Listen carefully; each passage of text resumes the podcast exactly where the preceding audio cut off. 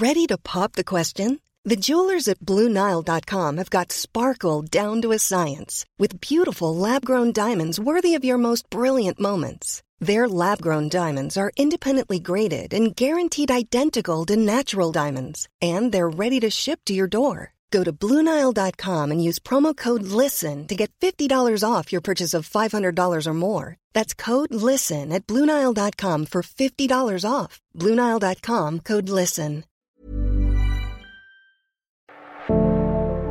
Aquellos que no recuerdan el pasado están condenados a repetirlo.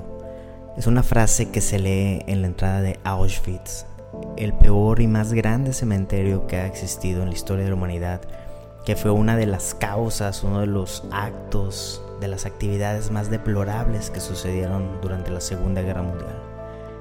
Estamos a 80 años del inicio de esta actividad bélica y aquí en Hoy Supe te vamos a contar cómo se desarrolló y por qué es importante conocer a fondo esta historia.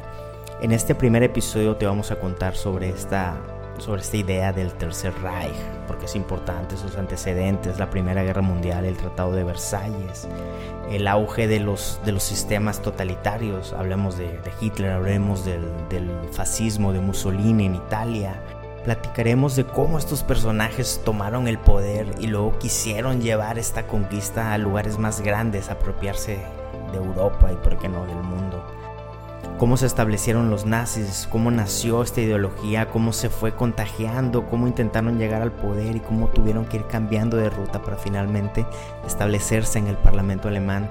Cómo Hitler y sus secuaces lograron contagiar, lograron comunicar, lograron envolver a toda una nación haciéndoles creer que eran una raza única, una raza superior, y por ello debían ir por su espacio vital y eliminar a todos aquellos que no fueran de su raza para ellos instaurarse y desde ahí dominar Europa y por qué no el mundo. Quédate con nosotros en este primer episodio y acompáñanos en este recorrido fuerte, pero de muchos y grandes aprendizajes. Estamos en Hoy Supe y platicaremos de la Segunda Guerra Mundial.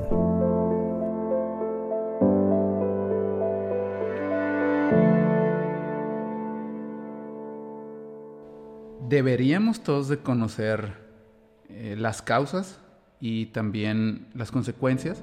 Si no conocemos bien, o al menos por encimita, las cosas que pasaron, mm, tal vez no podríamos repetirlas tal cual, pero sí muchas características nos podrían avisar, podríamos estar atentos de qué podría pasar en ciertas circunstancias y tomar las mejores decisiones en base a un conocimiento previo. De acuerdo. Mau. Sí, coincido. Eh, si recordamos las razones por las que pasó esta guerra, bueno, pues fueron fundadas en pues, básicamente el odio, en, eh, una animadversión en contra de etnias, de razas, eh, de ciertas tendencias de las cuales nosotros como humanos pues, no tenemos poder sobre ello. Em, y pues hoy en día en la política global vemos ciertos casos eh, o ciertas similitudes en, ese tipo de comportamientos. Y, pues es alarmante y como dice Adán, tenemos que estar atentos porque em, pues fue, una guerra en la que murió más de qué, 40, 30. Sí, hay cifras que van de 30, 40 millones de personas. Hay gente que se anima a decir que llegaron hasta los 80 millones de Así es. Así es. Entonces vemos el nacionalismo, la búsqueda de poder. Em, está bien buscar el poder, pero hay maneras, ¿no? Y tanto la Primera Guerra como la Segunda Guerra, bueno, nos, nos tomó a como humanidad dos guerras para darnos cuenta de que pues esa, esa no es la manera, de que hay otras maneras más humanas. Y pues este, tipo de... ha, habido guerras, obviamente, después de eso, y genocidios y episodios terribles en la historia de la humanidad, el siglo pasado e incluso este, eh, pero ninguno de la magnitud como, como la Segunda Guerra. Y hay muchos ángulos, ¿no? De temas de estrategia, de guerra, de política, eh, de ideologías, de hay muchas formas, ¿no? Y podemos irnos a, lo macro, pero también a lo micro, ¿no? Muchos individuos que interfirieron en el rumbo de la guerra, ¿no? De los actos de un solo individuo. Así es. De muchos de esos. Cambiaron el curso completamente.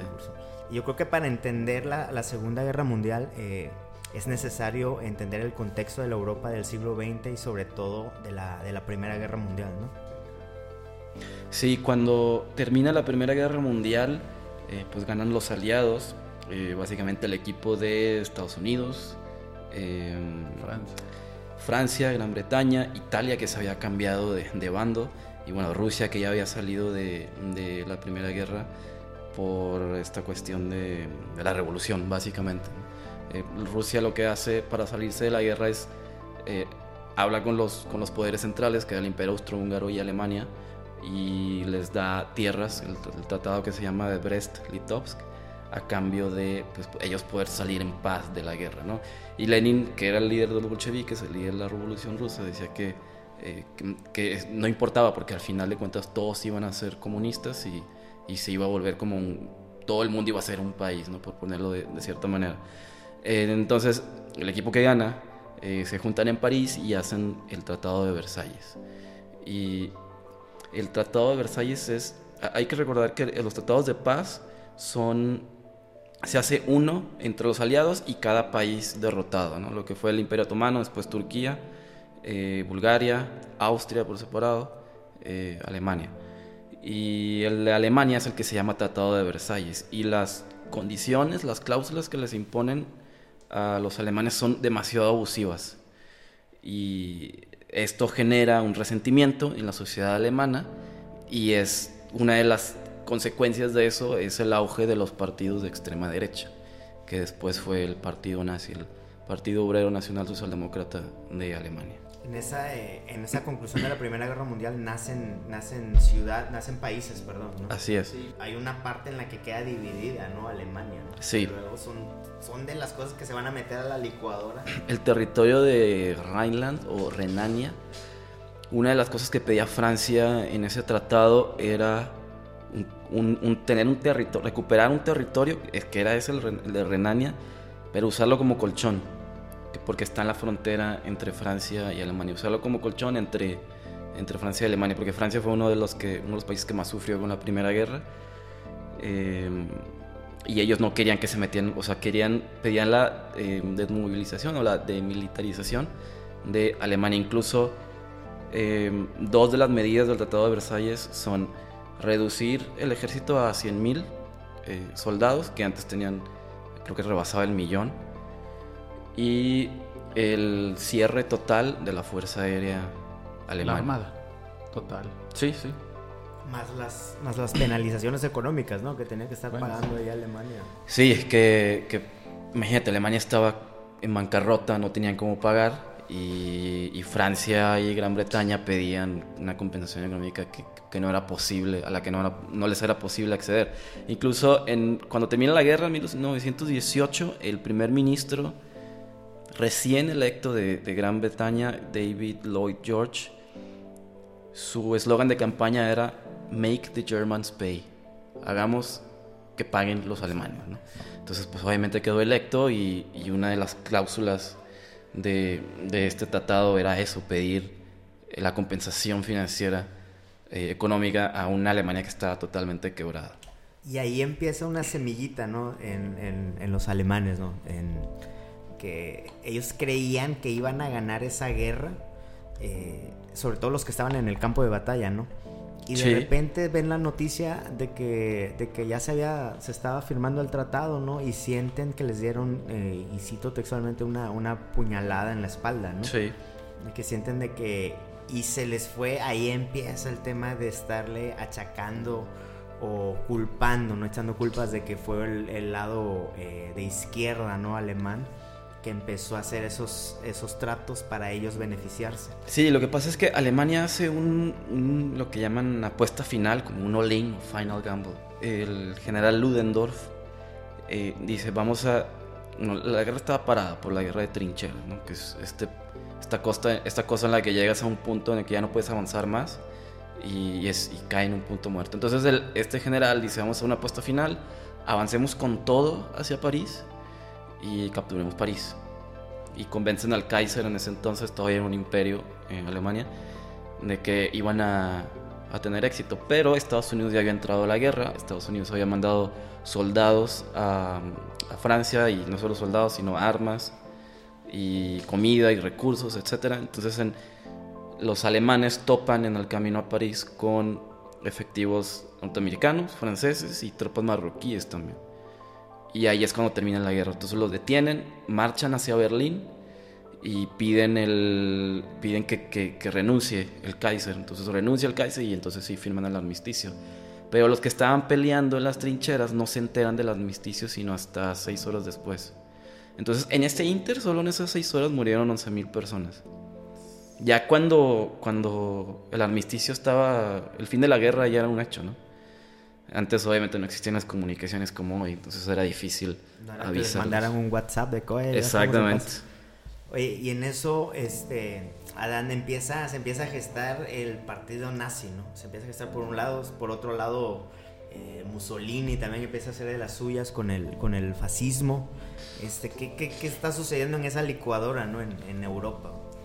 Creo que ya se habían cansado de las monarquías eh, Rusia pues, tumbó a los zares con su revolución y Francia ya, ya había tumbado también a su rey.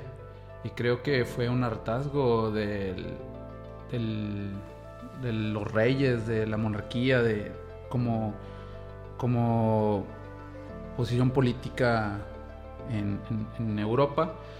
Y empezó a moverse mucho, por un lado, el comunismo, el socialismo, y por otro lado, pues la ultraderecha, ahí muy pegadita al nacionalismo.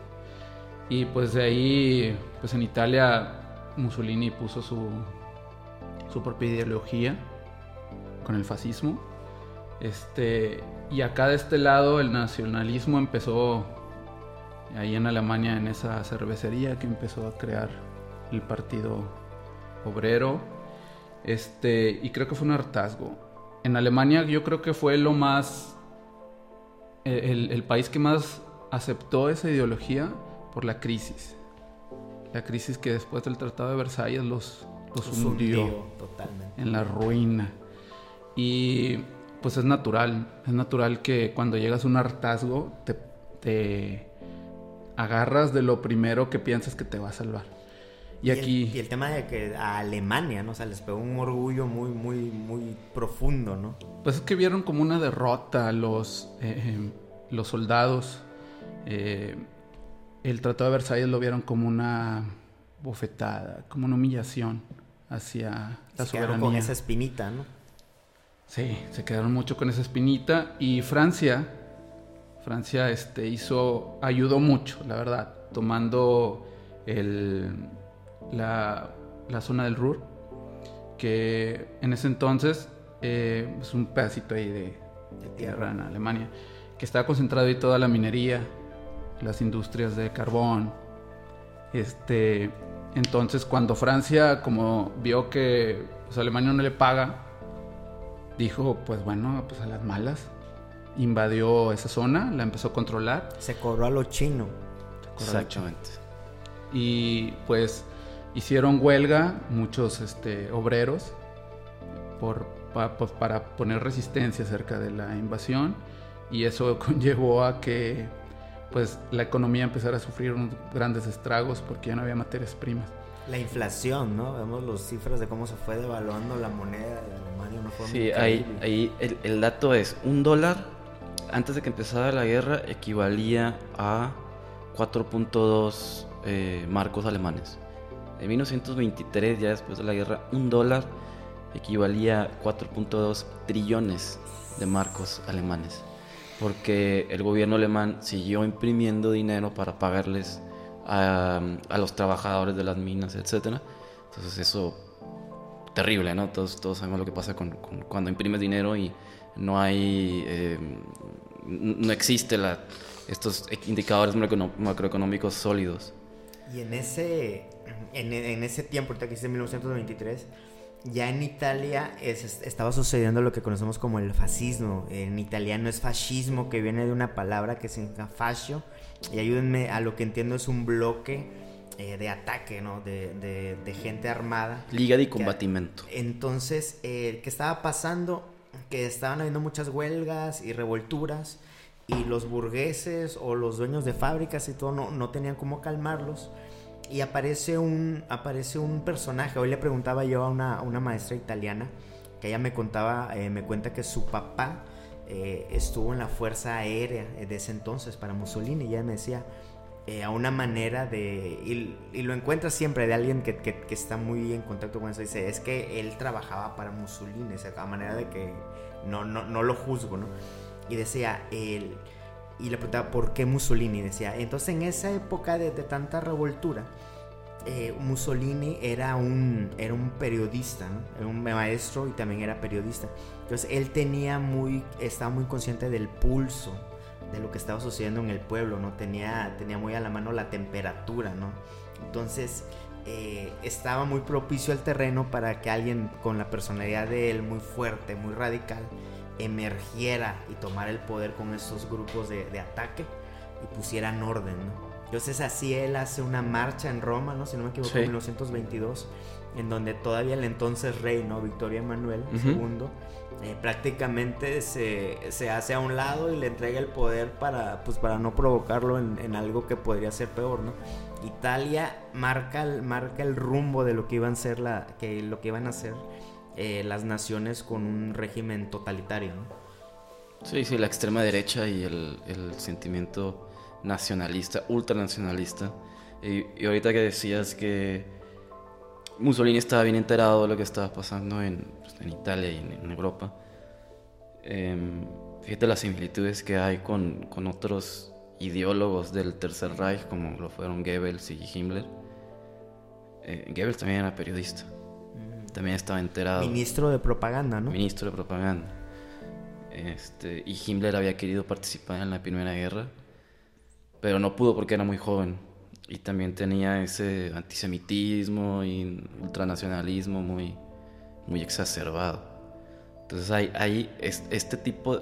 Y, y, en Italia sucedió porque ellos querían algo, o sea, querían ganar algo eh, del Tratado de Versalles. Pero como se habían cambiado de bando, como habían iniciado en otro bando, eh, pues no, no, se lo, no, no, les dan los que, lo que ellos creen que merecen.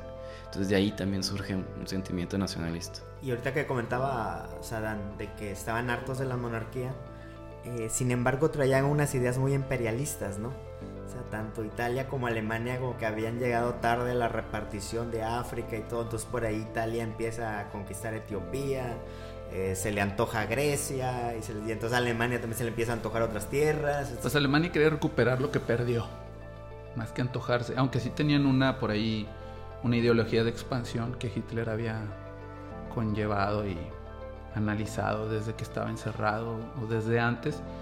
No recuerdo quién, quién, de en quién se basó esa ideología de extenderse hacia el este, pero en principio querían recuperar lo que Versalles le quitó, le quitó territorio le quitó las colonias, que es donde surtían dinerito. Este, y pues la verdad, la única ideología que no era imperialista o de poder absoluto sobre una persona, pues era el comunismo. Y pues a nadie le agradaba, ¿verdad? Más que a los rusos. Sí, aunque sí hay, sí hay eh, ciertos intentos en Alemania cuando cuando se crea la República de Weimar, eh, que es cuando el Kaiser eh, renuncia y crean esta nueva República Democrática que se llama de, Weimar, siempre cuando vi, siempre en, todo caso, en, toda situación, cuando hay un vacío de poder, alguien tiene que ir a, llenarlo. En este caso, eh, fue la, se, fundó esta República Democrática, pero en el caos hubo varios intentos de grupos comunistas de pues, de acceder al poder en Alemania. Y desde ahí se empiezan a marcar los, los enemigos políticos, ¿no? Entre comillas, de, los nazis, ¿no? Sí. Empiezan con el comunismo, yo lo marcaría tal vez como el primero, ¿no? Que empiezan, empiezan a marcar como, como los causantes o los culpables de la, de la declive de Alemania. Entonces se empiezan a ir sobre ellos, ¿no? Empieza el partido nazi, este, está construido sobre sobre ciertos pilares, ¿no? Me gustaría que a lo que tienen ustedes, que, entienden de esos pilares, ¿no? Sobre los cuales se construyó el nazismo. El, lo que decía ahorita Adán, el Lebensraum o espacio vital, que era eso de extenderse eh, a otros territorios porque ellos creían que ellos como, como la raza aria debían de poblar todo el mundo. Eh, ¿De dónde viene esa creencia de raza aria? hay, hay, hay, varios orígenes. Hitler creía que venían este, de los vikingos, que venían de, de una raza más pura. Pero en realidad creo que nunca lo llegó a analizar y a concretar bien. Ya después se transformó en una ideología que le pasó a, a, al, partido, pero no tiene una base. Está mezclado, ¿no? Trae un sincretismo ahí muy loco que incluso vemos elementos este, del hinduismo, cosas así, de la esvástica. Y, o sea, está mezclado, en realidad no hay una algo sólido, ¿no? Muchos te dicen que incluso de eh, ahí leyendo de que hasta eran descendientes de los cuates de, la Atlántida, ¿no? Un, país mitológico, una mitología. O sea, lo que dices tú, que no hay unas bases así tan... Sí, es que el, origen de, la ideología está fundado en cuestiones así medio ocultistas y esotéricas. Eh, este señor, el que apadrina a Hitler, ¿recuerdas el que me comentabas la vez pasada? Eckhart, eh, que era un, poeta y escritor. Que él es el, el que ideó. Sí, el, y, el que le da cuerda. Pero no tenía una presencia escénica. Exacto, como si la tenía, como si la tuvo Hitler. Como la tuvo Goebbels. y, había, haciendo un poquito, eh, viendo la, analogía con Italia, Italia sí tenía de dónde agarrar madera, entre comillas, por el tema del imperio romano, ¿no? Entonces ellos sí tenían de dónde recuperar, recuperar la, grandeza. Recuperar esa grandeza. Eh, pero los alemanes no, no tenían mucho de eso, ¿no? Incluso lo del Tercer Reich viene a ser un tema de, del Tercer Reino. Sí. En donde, si bien recuerdo y corríjanme, eh, del, del, primero a referencia a los germanos, luego del, del Sacro Imperio, ¿no? Eh, germano, alemán. Pero no, no hay algo tan fuerte, ¿no? Como el Imperio Romano. Así es. Por eso se tienen que inventar todos estos temas de, mitológicos, esotéricos, inventarse enemigos como los comunistas, como los judíos y todo eso. Sí, sí, de, ahí parte la fundación primero de una ideología, luego del partido nazi, luego de un Estado nazi y últimamente del, de lo que fue el Tercer Reich. Ellos pensaban que iban a, a, gobernar Europa por mil años. Entonces, se creían una raza aria, creían que les pertenecía a una tierra y sobre esa tierra iban a fundar un imperio de mil años. Así es a pesar de, las demás ideologías y de ir a reconquistar esa tierra, ¿no? A lo que entiendo también era una guerra, una reconquista eh, de exterminio, ¿no? De quitar lo que me estorba e ir a implantar mi raza, ¿no? De aniquilación. Sí, de aniquilación. Por eso empiezan eh, con, esta persecución, primero contra los judíos, eh, luego pues anexan Austria, luego Checoslovaquia, invaden Polonia y van quitando, como tú dices, lo que, lo que les estorba. Y en, eso que comentaban de que el, ¿cómo se llama el cuate que, ideó el, eh, ese, el que lo heredó a Hitler? Eckart. Se juntaban en cantinas, ¿no? De Múnich, según yo, ¿no? Entonces ahí llega Hitler y ahí lo ven. Entonces el partido nazi nace, valga la semejanza de palabras, nace, nace chiquito, ¿no? Nace en cantinas y en cantinas y van tomando adeptos de ahí. Pues tenían cuando, cuando Hitler, eh, Hitler empezó siendo un enviado del ejército para que vigilara esos movimientos separatistas, bueno, revolucionarios. Sí, Hitler saliendo de la Primera Guerra Mundial, pues se tiene que recuperar de sus heridas sufridas. Eh, por ahí le tocó un gaseazo de, de gas y pues quedó por ahí un poquito lastimado. Eh, tuvo una serie de bala también. Entonces en ese tiempo pues era... Eh, nunca fue un soldado en sí, en realidad entregaba mensajes entre, entre trincheras, que también no es nada, nada, nada fácil. Este, en ese tiempo eh, lo reclutaron para que estuviera vigilando ese tipo de movimientos, porque si rápidamente en las entreguerras hubo muchas eh, sublevaciones dentro de Alemania. Eran más que nada eran soldados y obreros que estaban muy molestos con la situación y empezaron a armar sus, sus levantamientos armados. Entonces, sí estaba muy preocupado eh, el ejército acerca de estos y a, a- a Hitler lo mandaron a vigilar a- al partido eh, obrero alemán. Este, Todavía no eran nazis. no, no, no, solamente era un partido chiquitito, creo, no sé, no recuerdo si tenía 120 integrantes o tenía 500. Por ahí el secretario del partido lo aumentó, creo que 5000 más o 1000 más, no me acuerdo. Y cuando se inscribió Hitler era el, cin- el 5500 o Sí, el sí, exacto. 550, algo así. En realidad Hitler los odiaba, era súper aburrido para él irlos a ver ¿Por qué? porque hablaban de lo mismo. O sea, de que la crisis y que el tratado y que no tenemos este dinero y que no tenemos ni ejército. Teorizando. Sí, hubo un momento en que por ahí alguien se levantó a- a- con el tema de anexar algún territorio perdido y le dio en donde le encantaba a Hitler. De hecho, por ahí cuentan que ya se había puesto el, el saco para, para irse. Ya estoy harto, ya van como 50 veces que vengo y es lo mismo. Eh, y le encantó. O sea, le da cuenta que fue su inicio. Le tocaron la canción que le gustaba. Sí, empezó a discutir con esta persona y lo que verdad sí tenía Hitler y todo el mundo acepta es que era para dar discursos era impresionante. Era una persona impresionante. La manera en que se dirigía, en que llevaba a cabo cada momento de, de sus palabras, de su discurso, de lo que tenía que ser, era impresionante. Cómo hablaba, cómo se expresaba, las gesticulaciones que hacía. Y pues ahí el, el- el- líder del partido, que, que te digo era muy chiquitito, le vio potencial. Le vio potencial, lo invitó y Hitler aceptó y como dice, se pasó al otro bando. Ya no estuvo en el ejército, ahora sí ya se pasó a ser revolucionario.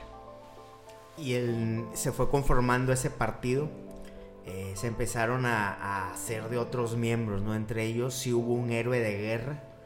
Este, porque Hitler no lo era, ¿no? como decías tú, era un mensajero, un, un soldado eh, frustrado, por así decirlo. Pero sí necesitaban de, de otro tipo de gente, ¿no? Porque... Sí, eh, con, y- con mayor presencia, porque sí, creo que sí ganó alguna condecoración, pero no al grado de, de la persona a la que te refieres. Cuéntanos. Eh, Göring, Hermann Göring. Él era piloto de guerra, muy orgulloso de, de, de Alemania, de su país, de lo que hacía. Y pues él queda frustrado porque pues pierden la guerra. ¿no? Y él sí tenía esa, esa presencia y ese, digamos, glamour que, que Hitler no. Em, Entonces hacen Era ahí... un soldado consumado. ¿no? Eh, exactamente, exacto. Y, y aparte, era un héroe de guerra que la gente reconocía. ¿No? O sea, es- era la- como una estrella. De esos soldados que mencionábamos hace rato que se quedaron con la espinita, ¿no? De que sí Ujú. pudieron haber ganado la primera guerra. Ándale, exactamente. De, de esos, precisamente de esos.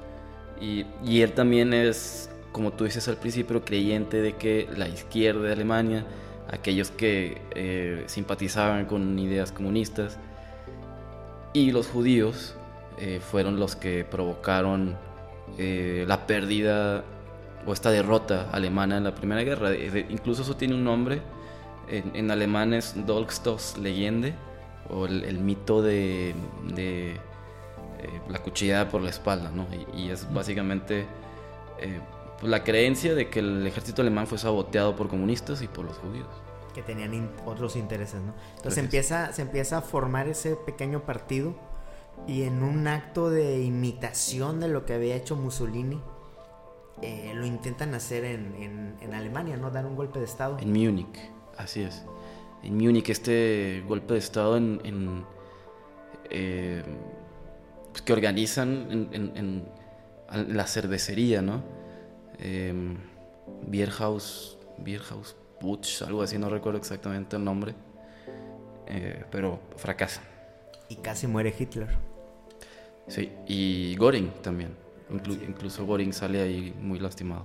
A partir de eso, eh, Hitler es encarcelado. eh, le habían dado una sentencia ellos, no sé, como de ocho años. Al final termina estando un año.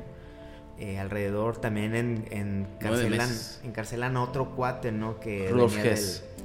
Rudolf Hess, que es el que se convierte en el, en el segundo al mando, después como el, Führer sustituto. Em, y Rudolf Hess, pues dicen que idolatraba a, Hitler, ¿no? Entonces él estaba feliz al lado de él en, la guerra. y en ese año sucede una sucede un tipo de epifanía en el que Hitler dice, oye, ¿sabes qué? No es por, no es por la fuerza. Este, le cayó el 20 de que había más alemanes que también tenían esa espinita clavada y se va más por el lado del orgullo, de, apelar a, que más gente expresara, ¿no? Sacar a flote ese, ese orgullo lastimado, ¿no? Y, en, y escribe o, recopila toda esa ideología, todos esos argumentos en un libro, uno de los libros más conocidos slash odiados de la historia, ¿no? Eh, mein Kampf, mi, lucha. Así es. Eh, él se lo dicta precisamente a, Rudolf Hess, porque dicen que Hitler cuando pues cuando van a, emitir la sentencia en contra de él, él se pone a, como, es, como decía Dan, tenía una capacidad de persuasión increíble, entonces él se pone a, discurrir y a hablar sobre sus ideas, sobre Alemania en los juicios. Entonces, aprovechó que tenía un, foro, ¿no? Exactamente, y, e incluso la gente le aplaudía, la gente iba a los juicios a aplaudirle y se, hizo más o menos reconocido en el país porque salía, o sea, los periódicos reportaban todo esto, los, medios. Em, y, como se gana ahí el, digamos, afecto de, pues, de los jueces y del sistema penal, pues tenía ciertos privilegios en la cárcel. más que cárcel dicen que estaba en una, en una habitación. En un hotel, sí. Entonces ahí es donde convive mucho con Rudolf Hess y ahí es donde le empieza a dictar todo esta, pues todas estas ideas, que en realidad es Rudolf Hess quien, quien le da estructura al libro Mein Kampf, eh, My, Struggle, o My, Struggle o Mi Lucha en español, em, que se basa básicamente en la teoría eh, de darwinismo social. ¿no? Esta cosa del darwinismo pues es básicamente lo de selección natural. Y el más fuerte prevalece. exactamente. El que, prevalece el más fuerte. Bueno, en este caso es igual, pero en la política, en los países, en las naciones, en las relaciones internacionales. El darwinismo social. Entonces él decía, nosotros somos mejores eh, por tema de raza, por tema, bueno, lo que ya platicamos. Entonces nosotros nos merecemos espacio vital, que es el Lebensraum, eh, la expansión. Eh, merecemos quitar todo lo que nos estorbe, también lo que decías hace rato, y... Y sembrar nuestra semilla aria, ¿no? sí, exactamente, A partir de allí, entonces sale Hitler, se empieza a conformar el partido, entonces ya con un enfoque político en vez de, de algo violento, ¿no? Mm, pues no. La verdad, creo que sí la ideología política de Hitler de ir a traer gente que se sentía atraída por, por su ideología de odio y eso, eh, racismo, sí, sí, sí atrajo mucho por el partido, pero la verdad es de que Hitler y el partido fueron muy violentos desde su inicio y lo que les dio el verdadero poder fue el miedo que infundían. Fue cuando crearon la, la SA. Cuando Hitler estuvo encerrado, creo yo. Con él estuvo Ernst Röhm, que el líder de el líder de las eh, que después fue líder de las que también participó en el golpe. Que venía el del ejército, Entonces se trajo se trajo se trajo raza del ejército. Que todo esto era gay. Sí. Este, que chocaba mucho con la ideología nazi. ¿verdad? Pero pues como era muy amigo de Hitler, de hecho... Sí, Hitler, después lo mata Hitler. Hitler lo condonaba. Sí. Decía, bueno, eh, quizás es, es, es, cercano eso amigo. Que sordéate. Sí, alguna vez por ahí salió el, el problemita que era gay y salió a defenderlo Hitler. Sí. Decía que era algo personal y el partido, la política era... Porque le convenía a Hitler, ¿no? Tenerlo de su lado en el como siempre. Sí, porque era el, líder, como dicen, de, de, la milicia. Tenían... Eh, creo que tenía por aquí el dato 55 mil miembros, no, perdón, 55 mil miembros del partido. Esto en 1921 cuando... Eh, cuando sucede, cuando lo encarcelan, y 15.000 miembros de la milicia. Entonces, este señor Ernest Rom controlaba la milicia. Que la milicia era eh, la que le ayudaba a hacer los disturbios, eh, le ayudaba a meterle miedo. En la calle, ¿no? Pues, pues sí. Lo, lo- lo que acá conoceríamos como porros, ¿no? Algo parecido. El- el- el- la noche de los cristales rotos fue llevada por la CCA. Sí. No por las CCS, todavía no existían. Este, y, y los que mataron a, los líderes del Partido Comunista fueron los em, precursores de la CCA, que eran como que una milicia de, veteranos de guerra, este, que después se unieron al partido y que después se crearon las CCAs y se crearon las, los signitos esos de rayitos que les daba mucho poder, mucho poder y fue parte del crecimiento del partido el tener a todos sus contrincantes con muchísimo miedo porque puede llegar, no era la policía, ¿verdad? No era el ejército, era un, un grupo de choque, un grupo Paramilitar casi. terrorista, de Y, cuenta. oigan, y era legal, o sea, un partido podía tener ese, ese grupo de... Desconozco si el dato eh, exacto, pero yo imagino que no. No sabemos si era legal, pero mínimo Sí. sí les valía, ¿no? Según esto estaban como un grupo, una asociación. Sí. Una asociación que al final de la CCA, cuando, bueno, spoileando que cuando Rum lo elimina Hitler, se hace una asociación deportiva. La CCA, No es cierto. ¿sí? Se hace una asociación deportiva de practicar deporte y ahí juntarse. ya no fue el, el ejército de militantes enorme que llegó a tener la CCA. Este no era legal, creo que no era legal para nada, pero gobernaba, gobernaba el partido nazi y era legal. Antes de eso te digo, no eran las CCAs, era un grupo de choque, no tiene ni nombre. Y ayudó mucho, fue de la mano la violencia con el crecimiento del país y el totalitarismo de Hitler, que no llegó pues democráticamente nunca, ¿verdad?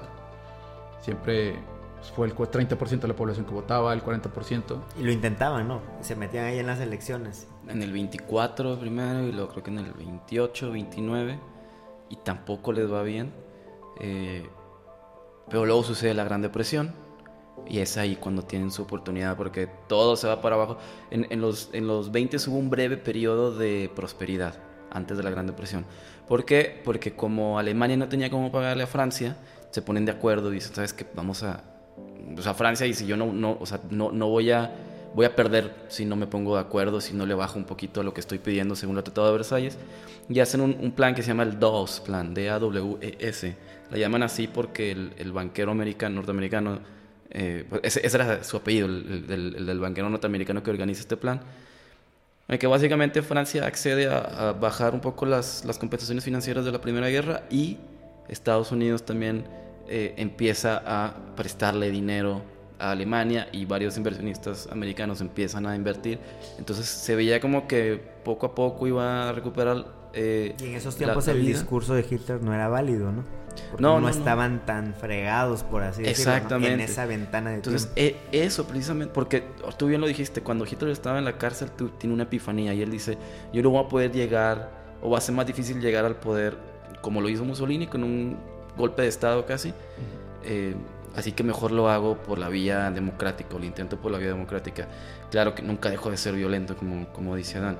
Em, con la ayuda de Goebbels, eh, el ministro que después se convierte en ministro de propaganda, empiezan a ganar notoriedad y notoriedad, porque ellos, ellos antes de, de- de- de que todo se vuelva a, a, a- derrumbar en términos económicos otra vez, eh, an- antes de eso, eh, el partido nazi son los que eh, dicen, va- nos va a pasar otra vez, eh, eh, la economía se va a ir para abajo si no hacemos esto y esto y esto. Acomodando la profecía de que ahorita estamos bien, pero vamos Entonces, a caer. puede- lo mismo. Pues le atinaron. La verdad es que, que le atinaron. El, eh, un, un día la- el mercado de valores en Estados Unidos se va para abajo. Y, y entonces todos los inversionistas que habían, que habían, le habían puesto dinero a Alemania y todos los bancos que habían prestado sacan el dinero a Alemania y se, van para y se va para abajo también Alemania. Tenían, llegaron a tener 5 millones eh, de, de, personas en la población económicamente activa en desempleo, que era como el 30-35% de la población económicamente activa, que es demasiado. Entonces, eso fue, digamos, el caldo de cultivo que, que hizo a la gente ver, ver en Hitler, pues, en Hitler y el partido nazi, la solución a su situación, a sus problemas. Y en ese entonces, todo, en todo este tiempo, eh, el partido nazi insistía en, acceder por la vía eh, democrática al poder.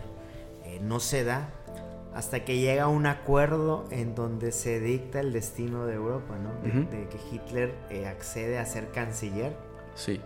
En un acuerdo con otro partido, ¿no? Sí, de coalición. Un acuerdo de coalición. Em, en ese entonces estaba el presidente Hindenburg. Él no se llevaba nada bien, bien con Hitler. Pero Hitler, hábil como era, va con em, pues gente importante de Alemania, empresarios, em, otros políticos, gente que, que sí era afín a lo que él propagaba. Eh, y, es así como, o sea, son estas personas las que convencen al, presidente Hindenburg. Y luego ya cuando, cuando hace primer ministro, bueno, canciller, perdón, a, a, Hitler, muere el presidente Hindenburg y él se queda como el único en el poder y ya es ahí cuando ahora sí empieza. ¿Eso fue después de que incendiaran el, el, parlamento? No, todavía no. ¿Todavía no? De hecho, Hindenburg ya estaba senil. Estaba en las últimas. Ya. Ya, ya. Hitler sabía eso, me imagino. Ya. De hecho, pensó que si le entregaba la Cancillería a Hitler se iba a calmar un poco, pero en mm. realidad pasó todo lo contrario. Que ese es un error porque lo, subestimaron. Es un error común en, cuanto a Hitler porque tanto el presidente Hindenburg como los aliados, o bueno, los otros países lo, lo subestimaron totalmente. No pensaron que fuera a hacer todo lo que iba a hacer, todo lo que hizo ¿Y, cómo empezó Hitler como canciller? Fallece el presidente. Se toma las, las, eh, las aptitudes de, de, fusionar ambos, ambos poderes ¿no? en él. Creo que por ahí crean una ley sí. en la que le dan todo el poder a Hitler hasta crean, eh, abren la oportunidad de la pena de muerte por delitos cometidos antes de la ley.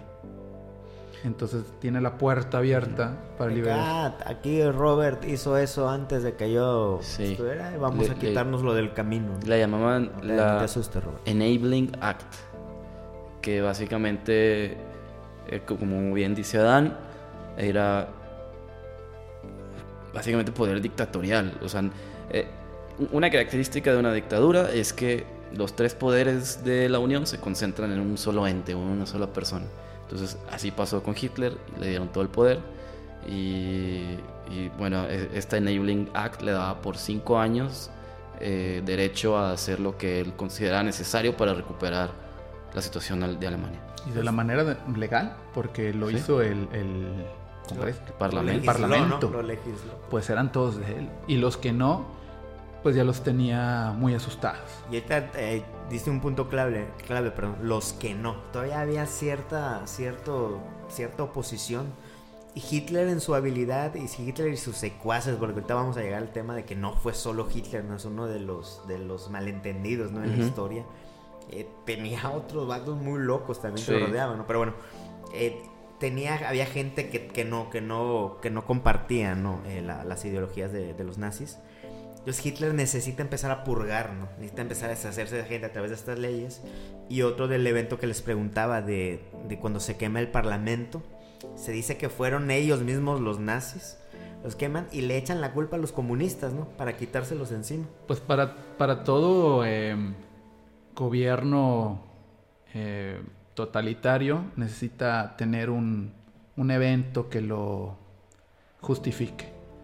En este caso, el, la quema del, del, parlamento. por un comunista, no me acuerdo que, no era ni, ni alemán, no, recuerdo qué era.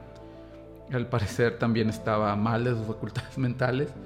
Lo utilizaron muy bien de excusa para para ahora sí terminar con todo. que vean, ellos son los enemigos, ¿no? Así Se los hemos dicho siempre. Sí. No hay datos históricos ni, ni, ni- ni nada que dé por hecho o que nos pueda llevar a la conclusión que el mismo eh, Tercer Reich lo, lo haya, o el partido lo haya Incendiado. autoprovocado. Pero viendo la figura de- del totalitarismo que necesitaba Y de Hitler, lo que fueron capaces, ¿no? pues entonces Era lo mínimo que podían. eh, parece muy obvio. Sí, desde las de todas las travesuras que hicieron, creo que esa fue la más inocente, ¿no? Sí. De la que pudo haber sido. Mm, sí, yo creo que sí. Sí, sí, sí. Y pues le dio permiso a Hitler de, de plantar el odio hacia el comunismo. El comunismo y de ahí tomó pues represalias so- sobre todos que, que en realidad políticamente le funcionó muy bien. Y en, y en esa purga eh, también hay otra noche, eh, nos ayúdenme a recordar, se llama de, de los, de los cuchillos largos, en que incluso se van, se van con otros enemigos políticos, incluso con gente de la SA. Pues a Rum ahí. a- creo que fue porque la verdad las CCAs ya estaban dándole miedo a Hitler. Sí. Se le pudieran voltear. o Sí. que- Sí. Creo que Yo creo Rum. que necesitaba la validación del ejército, a lo que entiendo. Entonces el ejército no estaba contento con la SA. Entonces Hitler en una forma de ganarse el, el poder del ejército, se deshace de este grupito. Entonces fue como que poner en la balanza, ¿no? Entonces me voy, me voy por la grande, ¿no? Entonces a lo que entiendo, y ayúdenme, eh, los cita a los miembros de la SA eh, en un evento ficticio o algo así, y ahí se los echan. Típico de las maniobras de. Sí, y, y ahí es cuando le toca a Rum, ¿no? A Ernst Rum. Ya Hitler eh, y el partido nazi instalado en el poder, ahora sí, empiezan con la, la política de, de expansión, ¿no? el espacio vital, y, y empiezan con lo obvio, ¿no? Los, los hermanitos, eh, el, el pueblo austriaco, ¿no? De hecho, Hitler, eh, platícanos el origen de las cosas, de los datos del ¿sabías que, que Hitler en realidad no era alemán, sino era austriaco? Y empieza con ellos, ¿no? Pues primero tuvo que rearmar el ejército. Aún tenía sus. sus 100 mil. Este, Soldados. soldados. que le habían obligado a tener. Por eso las SA eran muy poderosas. Porque tenían. Creo que llegaron a tener en ese entonces, por lo que le dio miedo a Hitler, unos millones, yo creo. Casi. Y nunca fueron controlables, la verdad. Este, sí les servían de choque. Eran pandilleros, ¿no? Pues, Pues no, la verdad sí eran. Algunos eran, te digo, ex militares. Bueno, ex- veteranos. Eh, nuevos, nuevos chavitos por ahí que, les iba gustando la idea esta. Y sí estaban bien, bien formados. Porque le daban miedo al ejército. Llegó en, en un momento en el que Rum ya está haciendo las cosas muy mal pedirle a, a Hitler que las SS y el ejército se juntaran con las SA porque pues están muy grandes, ¿verdad? Y el ejército nada más tenía pues muy poquita gente y que eso fuera el ejército. Entonces le dio mucho miedo a Hitler, digo, no era muy controlable y ya están, la verdad la verdadera figura de la SA no era Hitler, era Rum.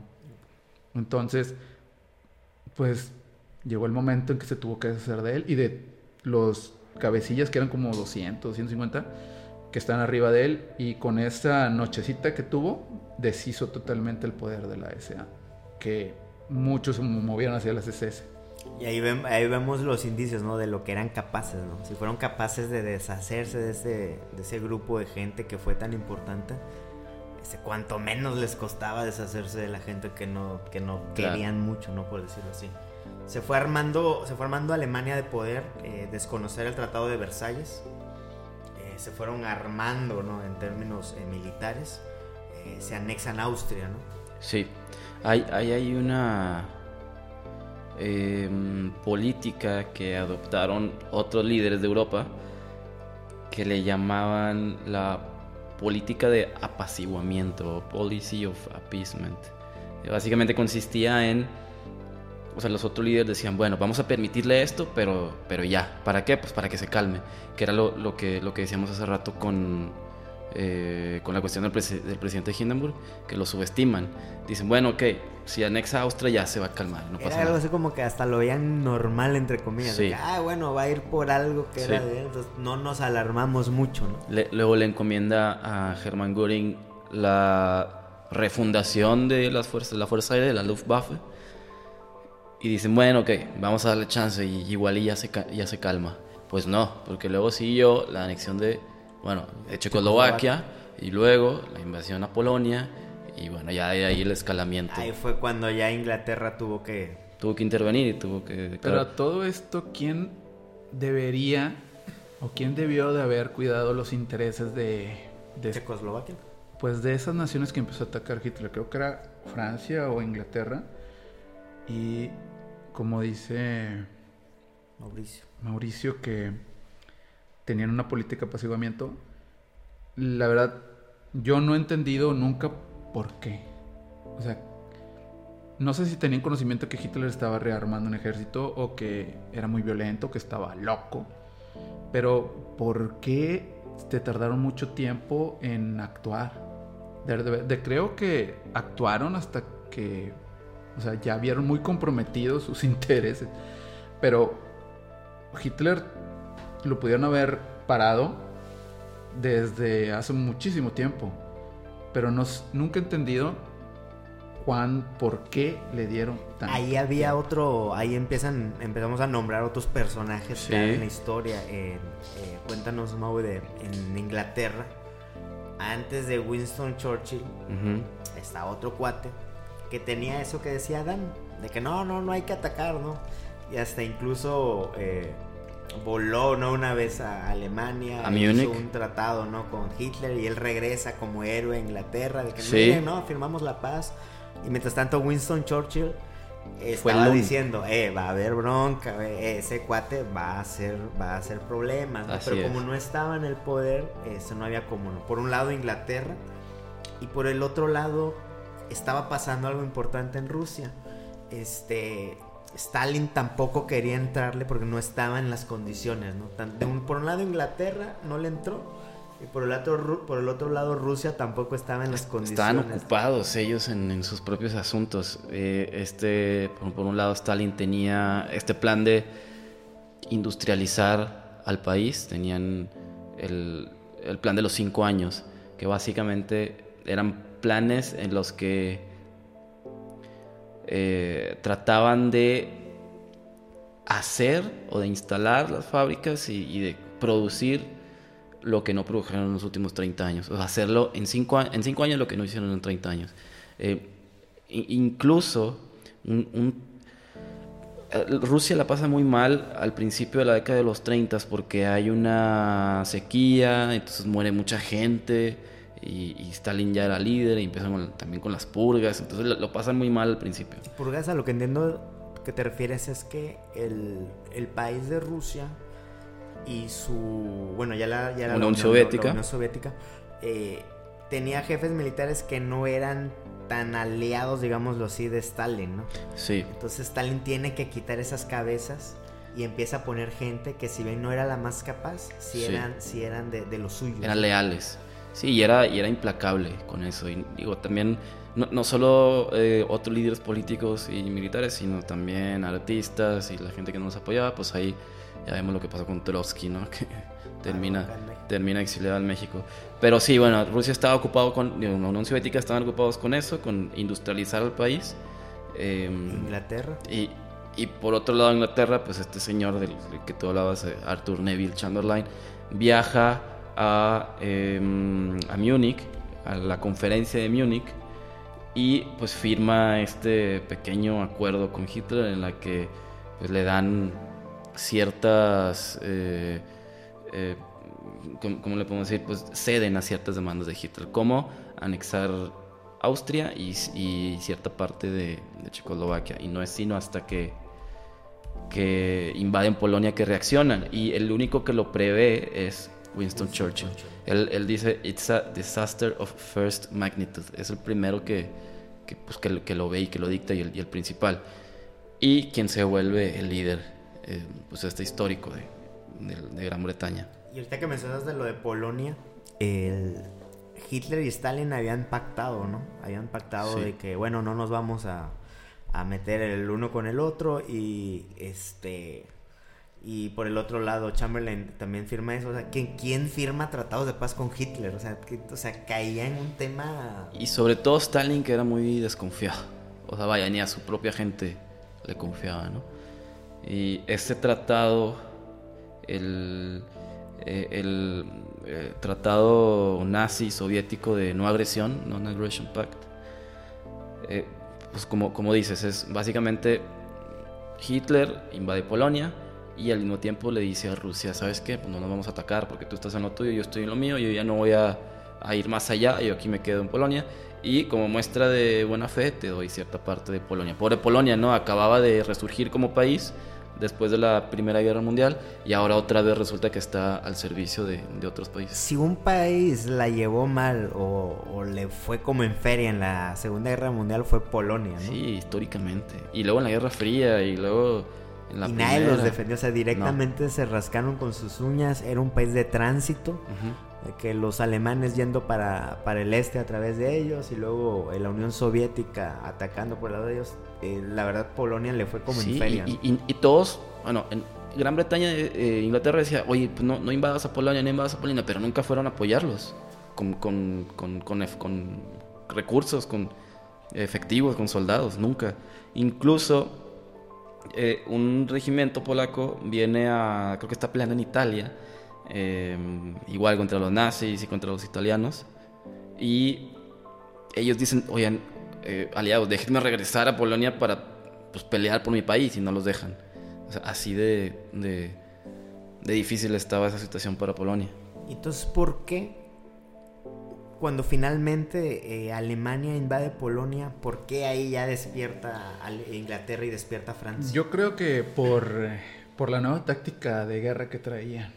O sea, la guerra relámpago vino a... Cuéntanos, ¿qué es la guerra relámpago? La guerra relámpago es una estrategia de guerra en la que coordinas todas tus fuerzas y atacan de manera muy oportuna al enemigo sin que tenga oportunidad de reagruparse te preparó una defensa sólida. Y, la verdad es que no es ni nazi, es rusa.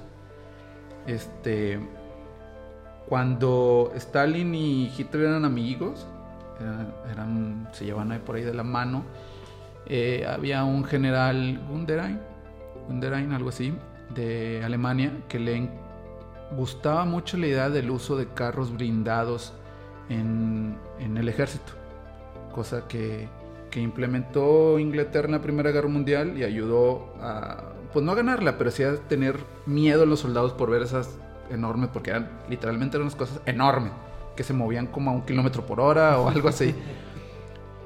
Eh, le encantó mucho la idea de este general, creo que se llamaba Tuja, Tujachevsky. Se llama Tujachevsky, después también fue borrado en las purgas de Stalin. Él tenía una ideología de cómo poder meter a los blindados en la guerra. Y él ideó la estrategia de guerra relámpago, que era atacar al ejército con aviación, eh, bombardear algunas posiciones claves, después entrar, eh, pues, eh, los movimientos del las partes móviles del ejército y después los soldados, el ejército regular, pero todos coordinados. ¿Por qué yo creo que eh, ahí fue cuando reaccionaron eh, Inglaterra, y Francia? Porque no lo habían visto. O sea, ellos venían de una guerra de trincheras que se a ver, vamos a ponernos de acuerdo. Vamos a disparar tú de acá, de este lado, yo de este lado. Es que en la guerra de trincheras en la Primera Guerra Mundial, cuando entró eh, las ametralladoras, cuando empezó los gases, la aviación y al final los tanques, pues la verdad la gente, eh, eh, los países venían de todavía más atrás los, las estrategias de guerras que era enfrentarse uno a uno en líneas y dispararse y ya maté y ahora dejo, vuelvo a cargar y vuelvo a matar. Venían de ahí. de hecho, se usaba caballería. De hecho, Polonia usó caballería. Sí. Aún. Sí contra el, ataque. De los Panzers. Sí, contra la, primera guerra relámpago que hicieron contra Alemania, digo contra Polonia, que estaba mal hecha, estaba muy mal hecha, pero pues el ejército polaco estaba todavía mucho más mal, pues sacó su regimiento de caballería. De verdad. La última vez que se ha visto eso en la historia, ¿no? Sí, no, pues ya nadie, los hicieron pedazos y pues ya nadie lo volvió Entonces ahí Inglaterra y Francia dijeron, ah, sí se están pasando de Es que creo que la conquistaron en menos de unos, no sé, pocos días. Sí. O sea, creo que en 24 horas ya habían pasado hasta dentro de Polonia. Y ahí, ahí fue que dijeron, ya tenemos que entrar. Pues ya entraron muy mal. O sea, ya creo que ninguno le puso atención a lo que verdad estaba haciendo Hitler. Digo, sí puedes esconder que estás haciendo un ejército, que estás haciendo una armada completa, sí lo puedes ocultar, pero se van a dar cuenta. Creo que, como siempre, lo subestimaron. Subestimaron que esta nueva estrategia fuera a funcionar, porque la verdad creo que tuvo muchos distractores al inicio entre los eh, verdaderos soldados, em, veteranos, capitanes, generales, que estaban acostumbrados a pelear de otra manera. Entonces, Hitler le gustó mucho la idea de Gunderlein, dijo, va, me agrada esta idea, vamos a empezar a implementar. Y pues funcionó maravilla en, en Polonia. Eso fue el 2 de septiembre de 1939. 39. Estamos a 80 años eh, de que eso haya iniciado y nadie, nadie sospechaba, nadie imaginaba el caos que se iba a desatar. Esto fue nuestro primer episodio de, de Hoy Supe. En el siguiente contaremos, ya entraremos en materia de todo el caos que se desató. Se involucraron aproximadamente 30 países, terminaron entre 50 y 90 millones de muertos, dos bombas atómicas tuvieron que llegar para allá a parar toda esta masacre. ¿no? Nos vemos en el siguiente capítulo. Imagine the softest sheets you've ever felt. Now imagine them getting even softer over time. That's what you'll feel with Bowl and Branch's organic cotton sheets. In a recent customer survey, 96% replied that Bowl and Branch sheets get softer with every wash. Start getting your best night's sleep in these sheets that get softer and softer for years to come. Try their sheets with a 30-night guarantee. Plus, get 15% off your first order at bowlandbranch.com. Code BUTTERY. Exclusions apply. See site for details.